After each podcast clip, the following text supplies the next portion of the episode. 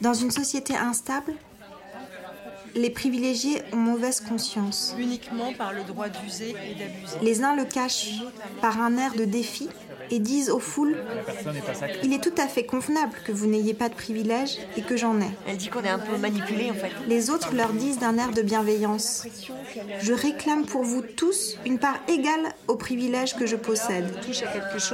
La première attitude est odieuse. La seconde manque de bon sens. Des parleuses. Qu'il est dur ou chiffonnier, c'est pas parce qu'il a des bonnes pensées ou des mauvaises pensées. C'est-à-dire qu'on aurait tendance à laisser le malheureux euh, de côté. Oui, donc elle dit que si euh, seul le, le bien surnaturel peut apaiser les gens. Littérature, etc. présente Les Parleuses. Séance de bouche à oreille pour propagation du matrimoine littéraire. Là, on touche à quelque chose d'impersonnel et d'anonyme qui fait partie du domaine du sacré. Bonjour, Euh, nous sommes le 1er février 2020. C'est la première édition du festival Dire que l'association littérature, etc. coprogramme avec La Rose des Vents, dirigée par Marie Didier. C'est la septième séance des parleuses, séances qui ont pour objet de propager le matrimoine littéraire et d'en finir avec une histoire de la littérature qui minorise les autrices, ce qui nuit à la littérature elle-même. Nous avons ce matin exploré l'œuvre de Simone Veil avec un W, par le biais d'un atelier d'écriture mené par l'autrice Amandine Day, que nous retrouverons d'ailleurs demain à 16h pour la lecture musicale de son nouveau livre À main nue dans la bibliothèque, et un atelier de lecture par arpentage du texte La personne et le sacré. Tout ça a eu lieu à la médiathèque, maintenant nous sommes au théâtre, et nous avons le plaisir d'accueillir l'autrice Lydie Salver. Lydie Salver a écrit une vingtaine de livres traduits dans de nombreux pays, parmi lesquels Pas pleurer, Portrait de l'écrivain en animal domestique, La vie commune, ou encore Dit Passa, un très beau texte dont le titre semble faire un écho malin au titre du festival que nous inaugurons. Ou encore Cette femme, qui revient sur les vies de sept autrices du matrimoine littéraire, parmi lesquelles Virginia Woolf ou encore Ingeborg Barman. Après cette brève introduction, je vous laisse en compagnie de Lydie Salver pour découvrir, redécouvrir celle qui aurait pu, je crois, même si la liste est infinie, être la huitième folle d'écrire de ce recueil, l'autrice Simone Veil.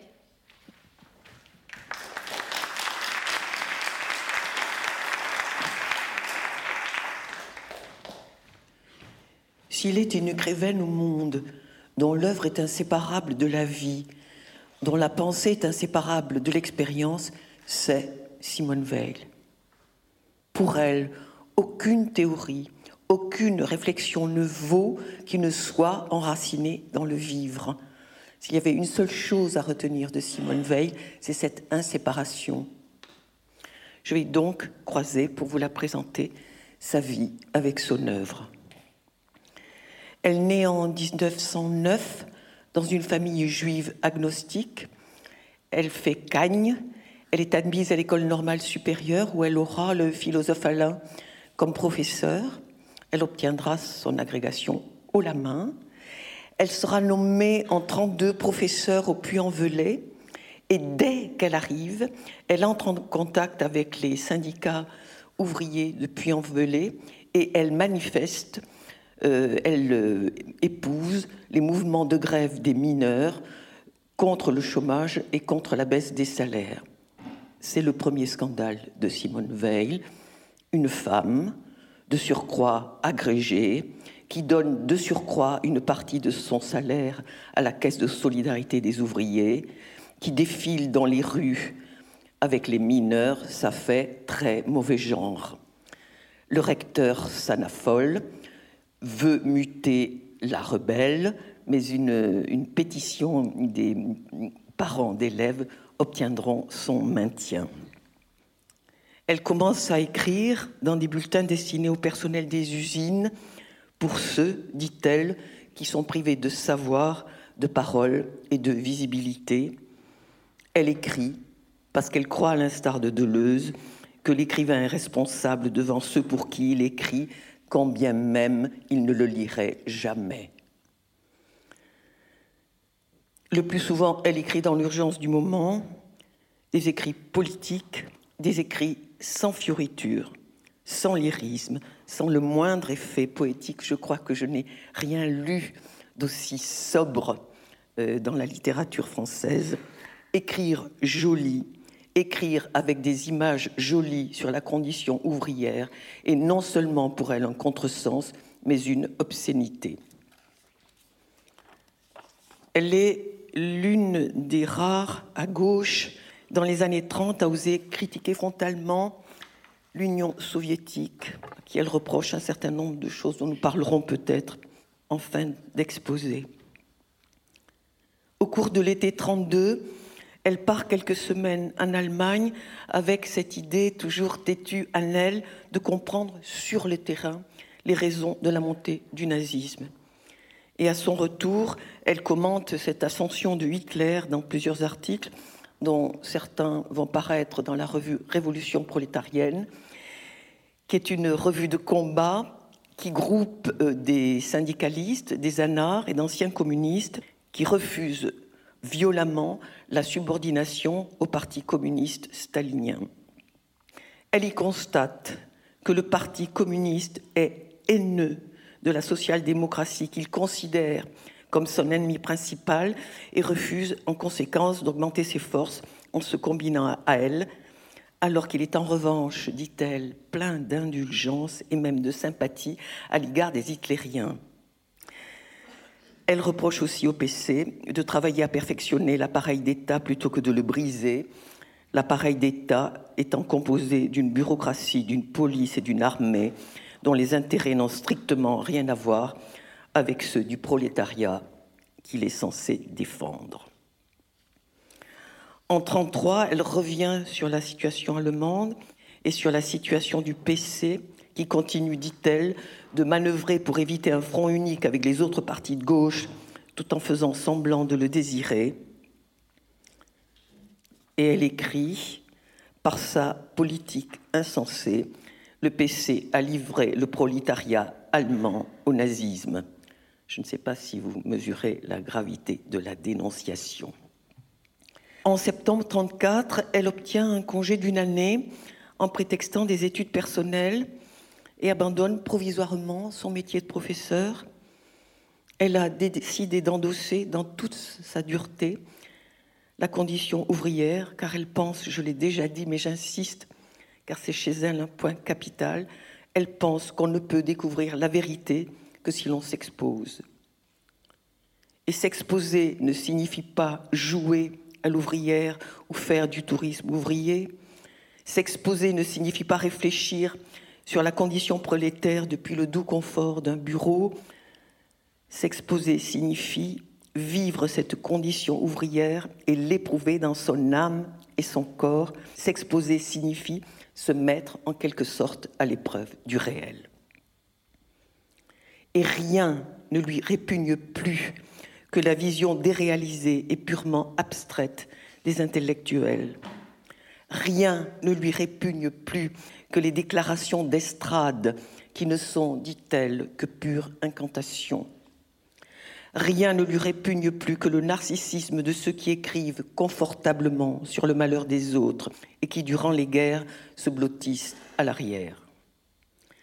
Rien ne lui répugne plus que les postures des politiques notamment celle des dirigeants bolcheviques qui prétendent créer une classe ouvrière libre, alors, écrit-elle, qu'aucun n'a sans doute mis le pied dans une usine et n'a pas la plus faible idée des conditions réelles qui déterminent la servitude ou la liberté des ouvriers. Simone Veil part en guerre contre tous les idéaux désincarnés, contre tous les simulacres et toutes les mystifications dont les hommes se contentent, elle veut se tenir, corps et esprit, face à l'état réel des choses, face aux faits les plus bruts et les plus irréductibles à toute rationalisation. Elle veut se tenir face à la vie qui n'est ni une idée, ni une affaire de théorie, et transformer cette expérience en connaissance. En décembre 1933, elle s'engage donc comme ouvrière sur presse chez Alstom, dans le 15e arrondissement de Paris. Puis elle travaille à la chaîne dans une usine de Boulogne-Billancourt. Et au mois d'août 1935, elle va travailler comme fraiseuse chez Renault. Elle connaît la fatigue extrême, l'usure du corps, les rébuffades des contremaîtres, le rythme forcené des cadences, le sentiment en fin de journée d'être vidée, brisée, abîmée, mutilée, détruite. Elle constate que la condition ouvrière écrase l'être, écrase la pensée, écrase le corps. La souffrance est entrée dans ma chair, écrit-elle dans son journal d'usine. Mais c'est grâce à cette expérience en usine qu'elle écrira plus tard L'enracinement, qui est à mes yeux son œuvre majeure, celle qui a eu et qui a encore un grand retentissement, et celle qui résonne incroyablement, je trouve, avec les préoccupations de notre présent.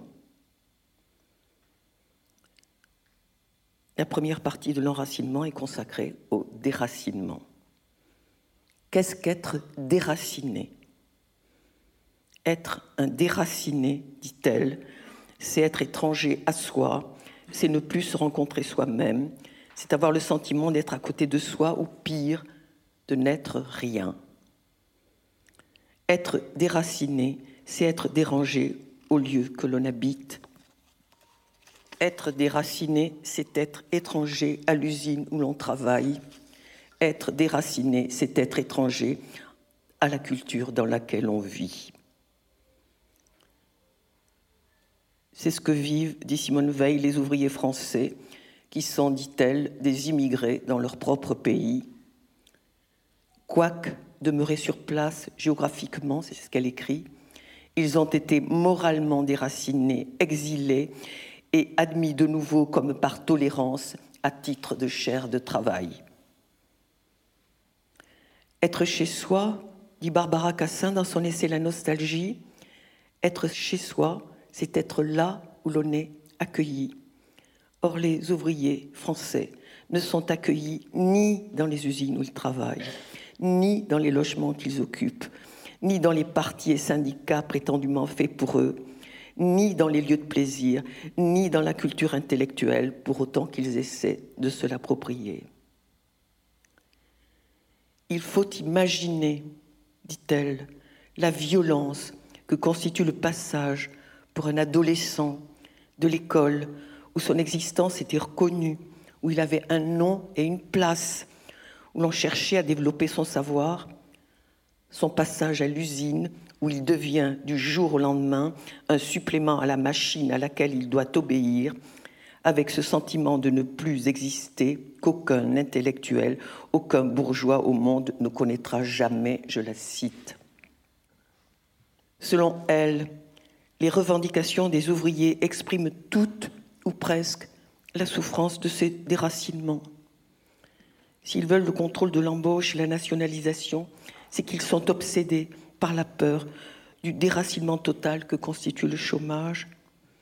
S'ils veulent abolir la propriété privée, c'est qu'ils en ont assez d'être admis sur des lieux de travail comme des immigrés qu'on laisse entrer par grâce.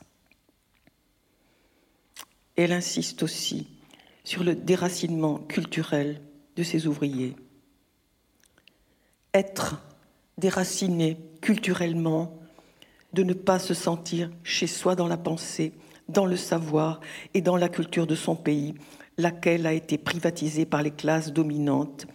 Une culture qui s'est développée, je la cite, dans un milieu restreint, séparé du monde, dans une atmosphère confinée, dénuée de contact et d'ouverture avec le monde car il y a plusieurs obstacles qui rendent difficile, sinon impossible, l'accès à cette culture des élites.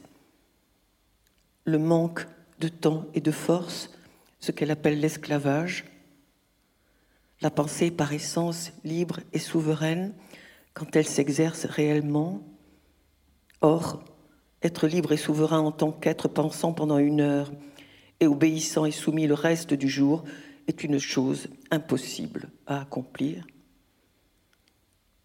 L'autre obstacle, c'est qu'il y a une totale impossibilité à ressentir l'effet de ce qui a été élaboré par d'autres et pour d'autres. Le remède à cela serait d'en finir avec cette partition du travail manuel, travail intellectuel. Je la cite encore, le seul espoir réside dans ceux qui, dès à présent, ont réalisé à eux-mêmes autant qu'il est possible dans la société d'aujourd'hui cette union du travail manuel et du travail intellectuel qui définit la société que nous vous proposons. L'autre solution serait de faire accéder le peuple aux œuvres de la culture. Or, ce qu'on appelle aujourd'hui instruire les masses, ce n'est rien d'autre, dit-elle, que prendre cette culture élaborée dans un milieu totalement fermé et totalement indifférent à la vérité, en ôter tout ce qu'elle peut contenir d'air pur, opération appelée vulgarisation, et en enfourner ce résidu dans la tête des malheureux qui désirent apprendre. Et cette vulgarisation, cette dégradation de la culture dominante est aussi nocive, dit-elle, que son absence. Tout ce qui dégrade la culture raccourcit les chemins qui mènent à la servité, à servitude, écrivait Camus. Et ce ne sont pas les intellectuels marxistes qui pourront faire évoluer favorablement cette situation. elle s'acharne un peu sur eux. Hein. Le mélange d'idées confuses et plus ou moins fausses, connu sous le nom de marxisme, mélange auquel, depuis mars, il n'y a guère eu que des intellectuels bourgeois médiocres qui aient eu part, est aussi, pour les ouvriers, un apport complètement étranger, inassimilable et dénué de toute valeur nutritive, car on l'a vidé de presque toute la vérité contenue dans les écrits de Marx. On y ajoute parfois une vulgarisation scientifique de qualité encore plus inférieure. Le tout ne peut porter que le déracinement à son comble. Il s'agira donc non pas de prendre les vérités contenues dans la culture des élites pour les dégrader, les mutiler, les vider de leur saveur, mais simplement les exprimer dans un langage qui, selon le mot de Pascal, les rendrait sensibles au cœur. Il s'agit en quelque sorte, dit-elle, de les transposer. Et elle ajoute ceci qui me paraît essentiel, la recherche de ces modes de transposition pour transmettre la culture dominante au peuple serait encore plus salutaire pour cette culture elle-même que pour le peuple. Elle sortirait enfin de l'atmosphère irrespirablement confinée où elle est enfermée. Je la cite encore. Et sur ce point, elle rejoint Anna Arendt, qui, dans Qu'est-ce que le politique, dit ceci, qui m'a toujours euh, considérablement impressionnée que je n'oublie jamais.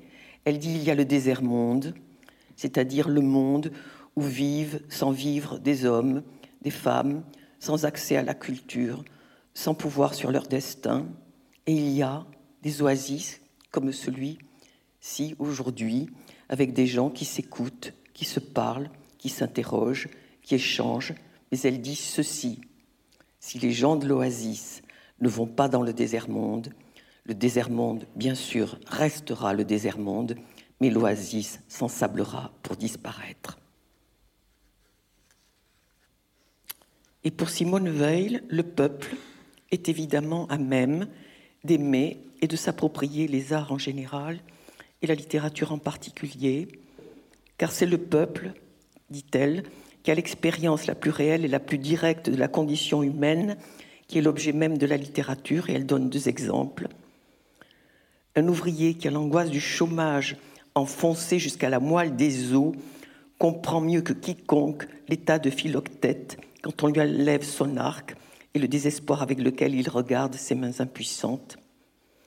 Un chômeur comprend mieux que quiconque qu'Électre est fin, ce qu'un bourgeois est totalement incapable de comprendre, je la cite. Et elle ajoute ceci qui m'a fait sourire, parce qu'on sourit très peu en lisant Simone Veil, vous vous en rendez compte. Dans l'ensemble, les œuvres de deuxième ordre conviennent à l'élite, les œuvres de premier ordre conviennent au peuple.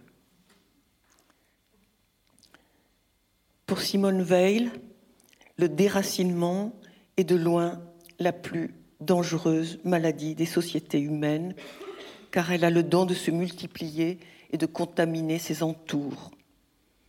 Car les êtres déracinés n'ont en effet que deux comportements possibles.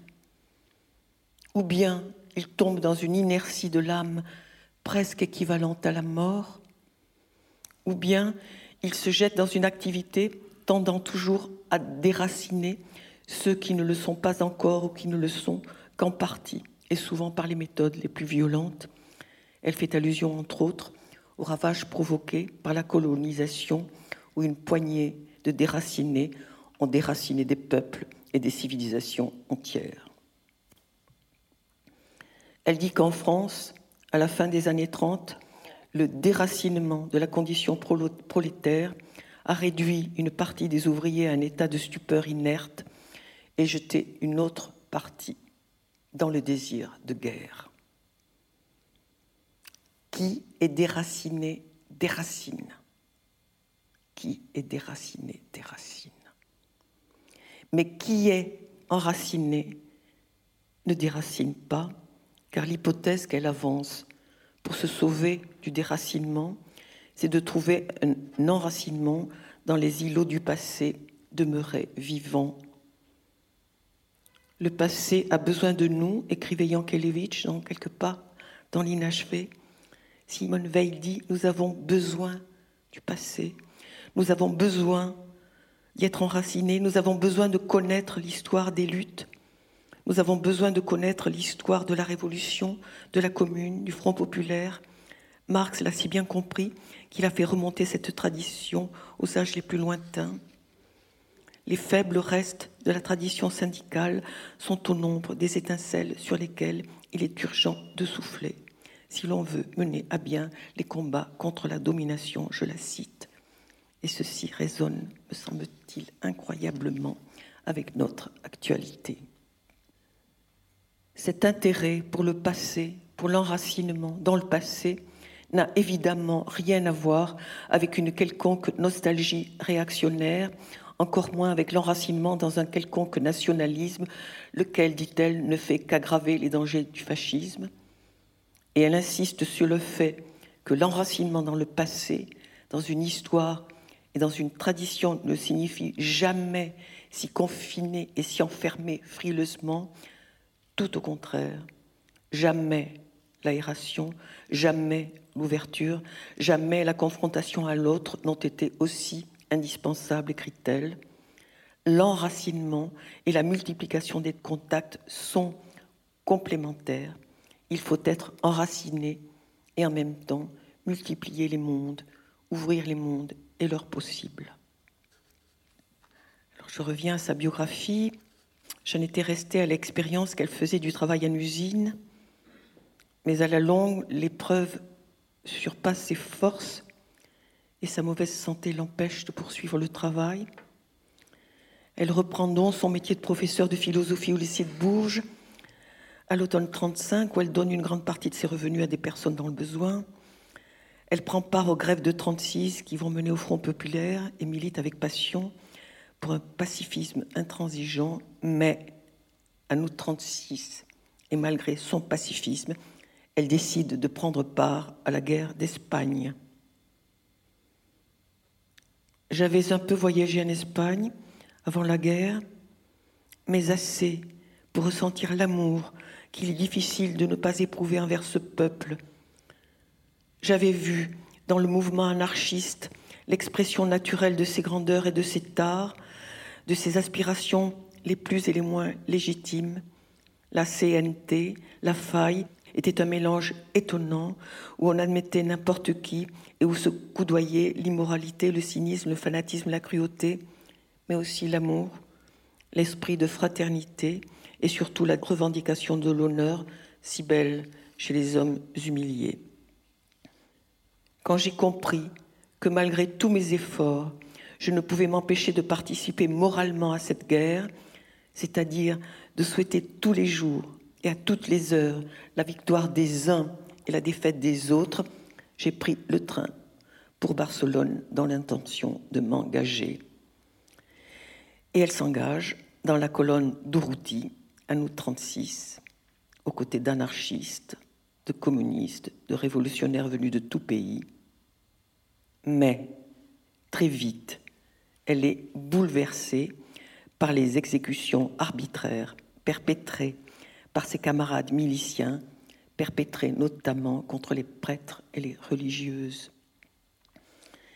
Et elle va écrire à ce sujet une lettre magnifique à Georges Bernanos qui la gardera dans sa poche jusqu'à sa mort. Et c'est grâce à cette lettre que j'ai découvert Simone Veil, par cette lettre. Ce qui m'a donné envie plus tard de proposer à Aurélie un travail sur son œuvre et sa vie.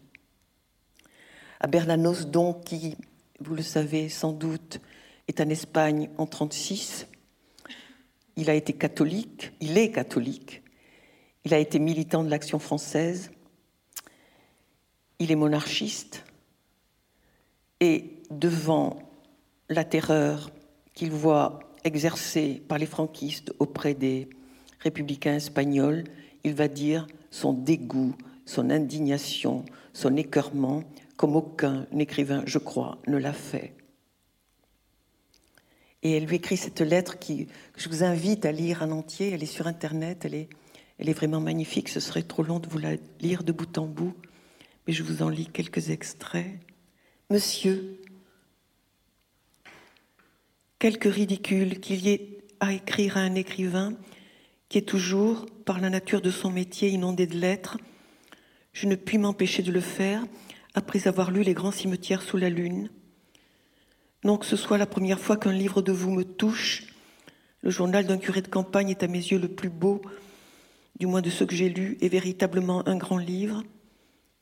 Mais si j'ai pu aimer d'autres de vos livres, je n'avais aucune raison de vous importuner en vous l'écrivant. Pour le dernier, c'est autre chose. J'ai eu une expérience qui répond à la vôtre, quoique bien plus brève, moins profonde, située ailleurs et éprouvée en apparence, dans un tout autre esprit. Cette expérience donc est celle pour elle d'avoir été le témoin de meurtres inutiles et considérés comme ordinaires. Et elle lui écrit Je n'ai jamais vu, ni parmi les Espagnols, ni même parmi les Français venus, soit pour se battre, soit pour se promener, ces derniers, le plus souvent des intellectuels ternes et inoffensifs, elle, a une dent contre les, ce qu'on appellerait aujourd'hui les bobos, vous en êtes aperçus.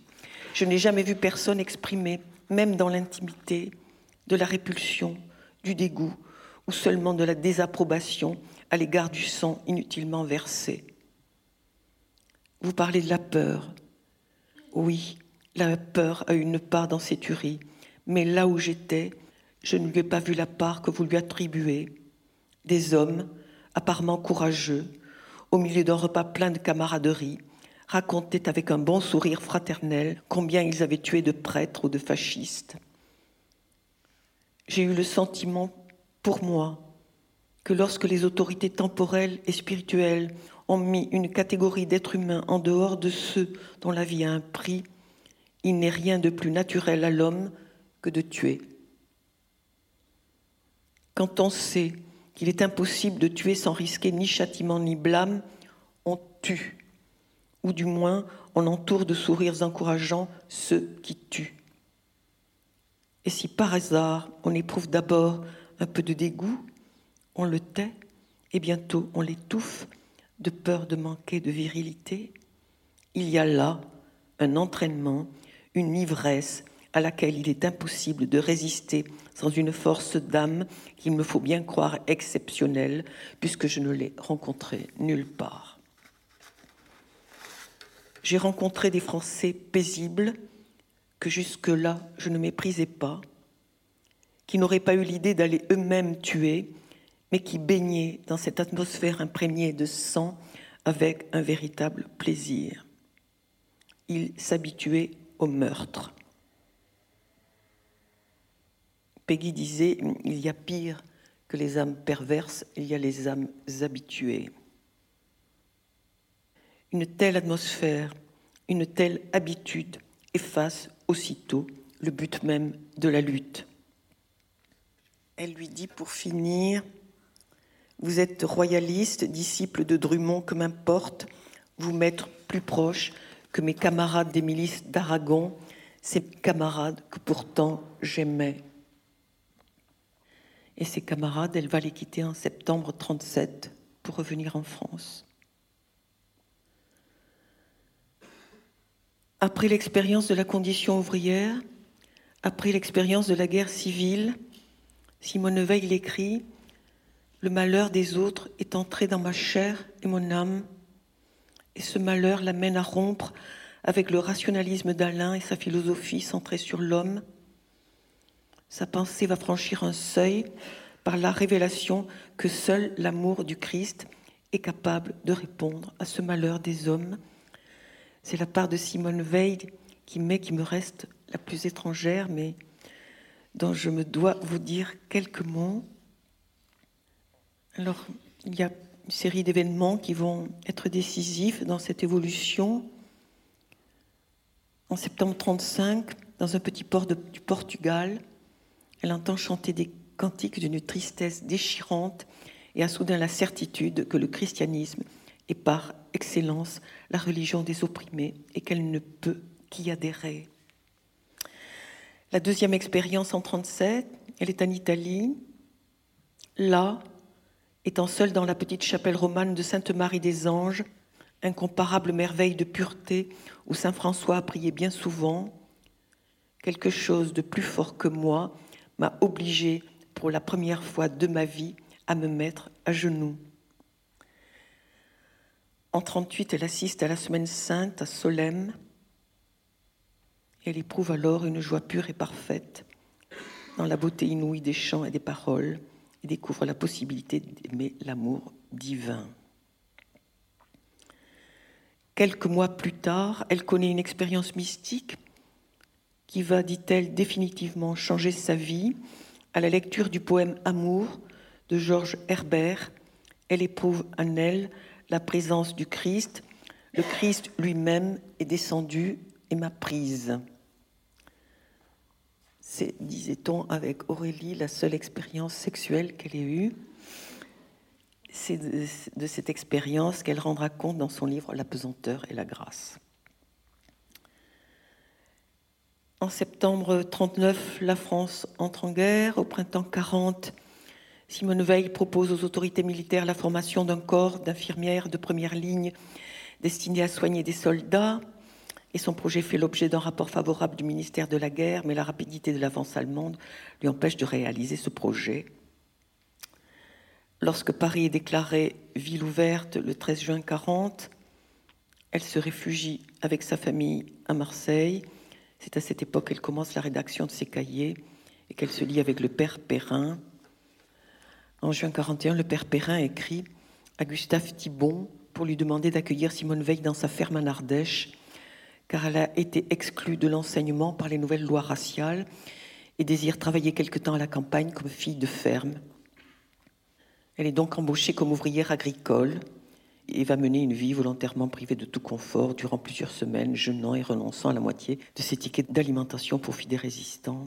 En 41, le 18 octobre, elle écrit une lettre très courageuse à Xavier Vallat où elle dénonce le statut injuste et absurde récemment imposée aux Juifs par le régime de Vichy. Elle participe à un réseau de résistance organisé par les jésuites de Lyon, ce qui lui vaut d'être interrogée plusieurs fois par la police.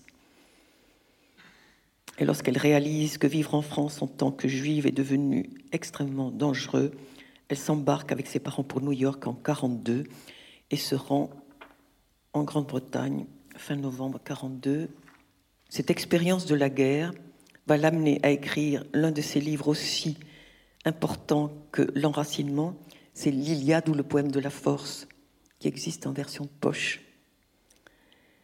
Elle y dit qu'il est urgent dans un monde qui voit monter inexorablement la puissance nazie et la puissance fasciste, il est urgent de penser le primat de la force. Elle fait le constat que toutes les révoltes spontanées, et notamment la Commune de Paris, n'ont jamais réussi à vaincre contre les forces organisées de la répression. À l'inverse, c'est le rapport des forces qui a permis les conquêtes de 1936 et non les belles théories de la justice. Cela ne veut pas dire que la pensée et le jugement n'ont aucun rôle, dit-elle, mais qu'ils ne peuvent en avoir qu'à la condition de se combiner avec des rapports de force, se constituer même comme vecteur de force. C'est la question des Gilets jaunes, il me semble.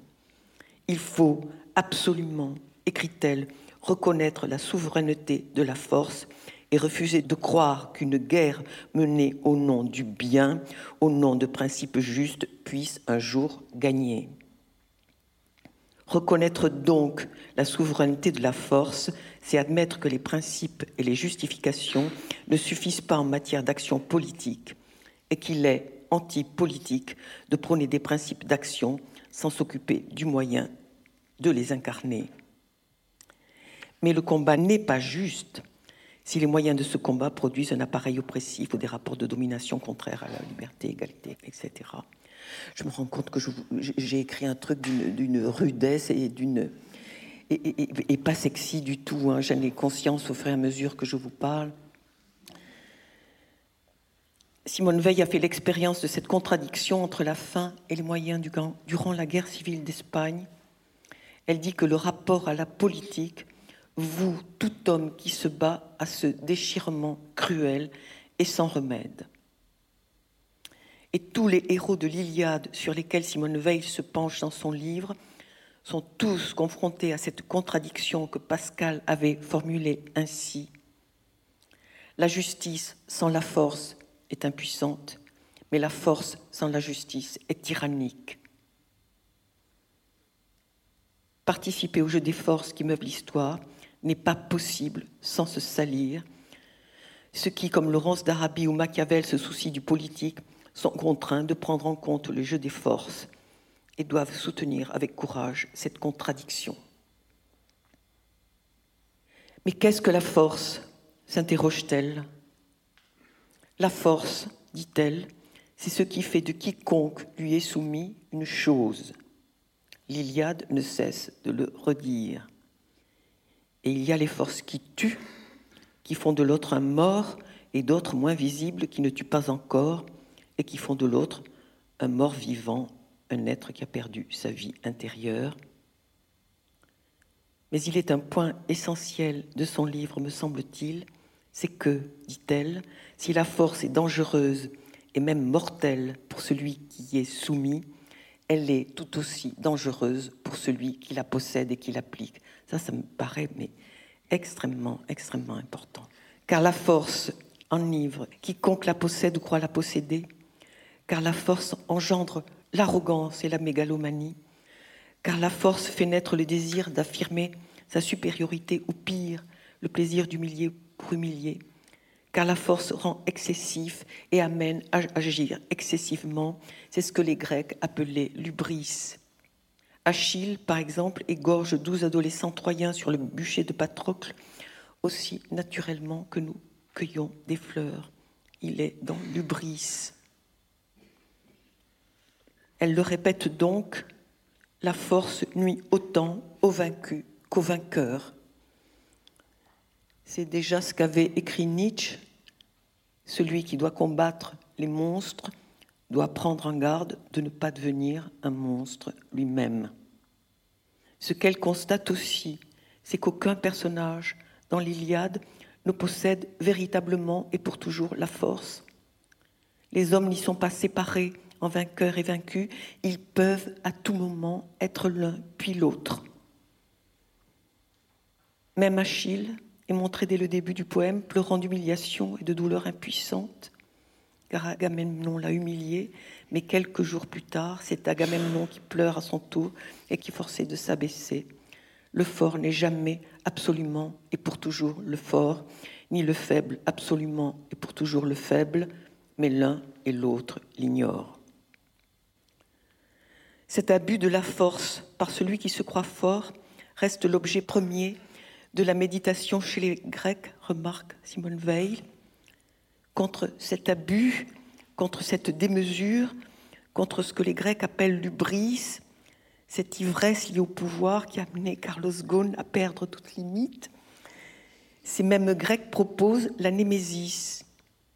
Tout l'hellénisme est pénétré de cette notion de némésis, difficile à traduire. En tout cas, la némésis atténue et sanctionne l'excès et la démesure. Or, dit-elle, l'Occident a perdu cette notion et n'a même plus de mots pour l'exprimer. Les idées de limite, de mesure, de tempérance, de modération, d'équilibre qui devraient déterminer la conduite de la vie n'ont plus qu'un emploi servile dans la technique, dit-elle. Et ce qui me fait sourire, c'est que Simone Weil fait un éloge de la némésis, de la mesure, alors qu'elle est elle-même un être d'excès, excessif, son ascétisme et sa rigueur, excessive sa frugalité, excessive sa vie spirituelle surabondante, excessif son militantisme qui lui vaut le surnom de Vierge rouge, excessif son amour inconditionnel du peuple, des opprimés, des pauvres, des ouvriers, des déshérités, à qui elle donne tout ce qu'elle peut donner, excessif sa sincérité, son refus de toute concession aux convenances de la vie sociale et sa volonté de dire toute sa pensée à tout le monde et en toutes circonstances, ce qui lui vaudra un bon nombre d'ennemis. Excessive sa foi chrétienne, qu'il attend toute un bien absolu, excessive enfin sa générosité, qui l'amène à distribuer une partie de ses tickets d'alimentation au détriment de sa propre santé. C'est sans doute ce qui va contribuer à son affaiblissement physique durant l'année 43. Le 15 avril, elle est admise dans un hôpital de Londres, déclarée tuberculeuse. Elle est transférée le 17 août dans un sanatorium d'Ashford dans le Kent. C'est là qu'elle meurt le 24 août 1943 à l'âge de 34 ans. Elle est enterrée au cimetière catholique d'Ashford. Bien qu'elle ait écrit sans discontinuer tout au long de sa courte vie, un seul de ses écrits a été publié de son vivant, Réflexion sur les causes de la liberté et de l'oppression sociale, sorti en 1934.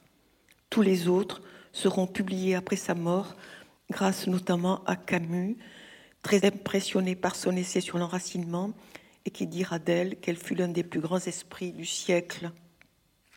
Méconnue de son vivant, elle aura vécu dans une immense solitude, parce qu'inclassable, vous l'avez vu, parce que n'entrant dans aucune catégorie, un peu d'ailleurs comme Bernanos, dont elle était si proche, avant sa mort, elle écrira à sa mère J'ai la certitude intérieure croissante qu'il se trouve en moi un dépôt d'or qui est à transmettre. Seulement, l'expérience et l'observation de mes contemporains me persuadent de plus en plus qu'il n'y a personne pour le recevoir. J'espère que vous l'aurez reçu ce matin.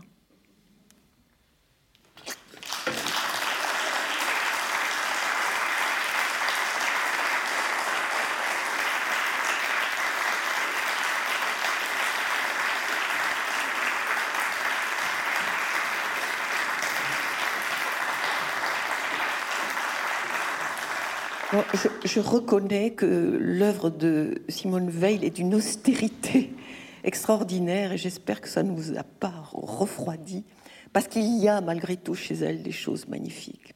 Mais c'est austère, c'est abrupt, c'est sans. Elle, ne cherche jamais à séduire. Tout ce qui est joli, elle l'écarte. Tout ce qui est poétique, elle l'écarte. Euh, au niveau du style, c'est la simplicité même. Moi qui aime tant les écrivains baroques, j'étais à, dure épreuve avec elle. Mais je ne regrette pas d'avoir découvert cette espèce de, radicalité, de, ne parler que de ce que l'on a expérimenté dans sa, chair et, et ses os.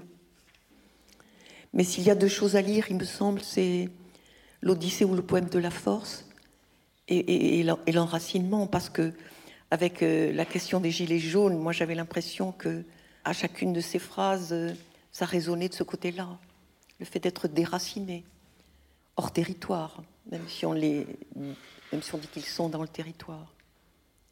Et ça, ça me, touchait évidemment beaucoup au moment où je l'ai lu, parce que je l'ai découverte pour vous. Hein.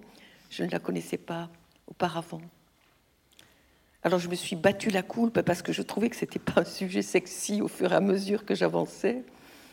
Et, sans, vraiment, sans, il n'y a, rien de séduisant au sens où on l'entend, de, délicieux, de, joueur, même d'ironie. Hein, c'est très rare. Mais et en même temps, il y a des choses très, politiquement en tout cas, très, très intéressantes. Euh, vous avez cité Anna Arendt. Oui. C'était à l'occasion du désert monde et de, cette idée-là, je crois.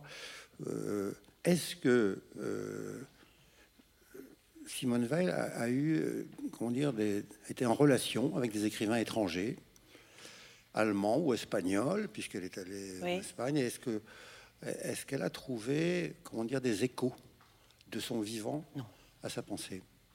Franchement, je, ne crois pas. Elle, je crois qu'elle a vécu dans une solitude extraordinaire. Elle a eu des liens avec Souvarine, euh, Lanard, et avec les gens de, la revue La Révolution prolétarienne, qui étaient en, majorité des, des, anards, mais dans lesquels euh, ont écrit, je crois, Camus à un moment.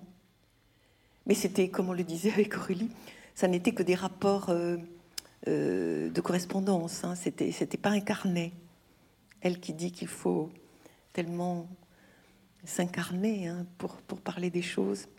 Je ne pense pas qu'elle ait eu de, de, liens proches. Mais, mais avec Anna Arendt, la question qu'Anna Arendt soulève dans Qu'est-ce que la politique sur l'oasis, hein, c'est-à-dire le, le, lieu de la, le lieu de la culture, ici euh, ou ailleurs, mais, et, le désert-monde, et le fait que si l'oasis ne, se déplace pas dans le désert monde, le désert monde le restera, mais l'oasis s'ensablera pour disparaître. Moi, quand j'ai lu ça il y a quelques années, je me suis dit, il ne faut jamais, jamais l'oublier. Et Simone Veil le rappelle en quelque sorte. Alors c'est drôle le, nombre de, pics qu'elle a à l'égard de ceux qu'on appellerait aujourd'hui les bobos. C'est-à-dire ceux qui ont de grandes phrases sur la dureté du travail, sur la pauvre condition, euh, du peuple, etc., etc., et qu'ils écrivent depuis leur bureau. Et ça, ça la rend cinglée. Et je crois que moi aussi un petit peu. C'était Les Parleuses, un podcast itinérant imaginé par Littérature, etc. Marraine des Parleuses, Chloé Delhomme. Direction artistique, Aurélie Olivier. Administratrice de production, Sarah Elliott. Ingénieur son, Lucie Piou. Et merci spéciaux à Pascaline Mangin, Anna Rizzello et François Annick.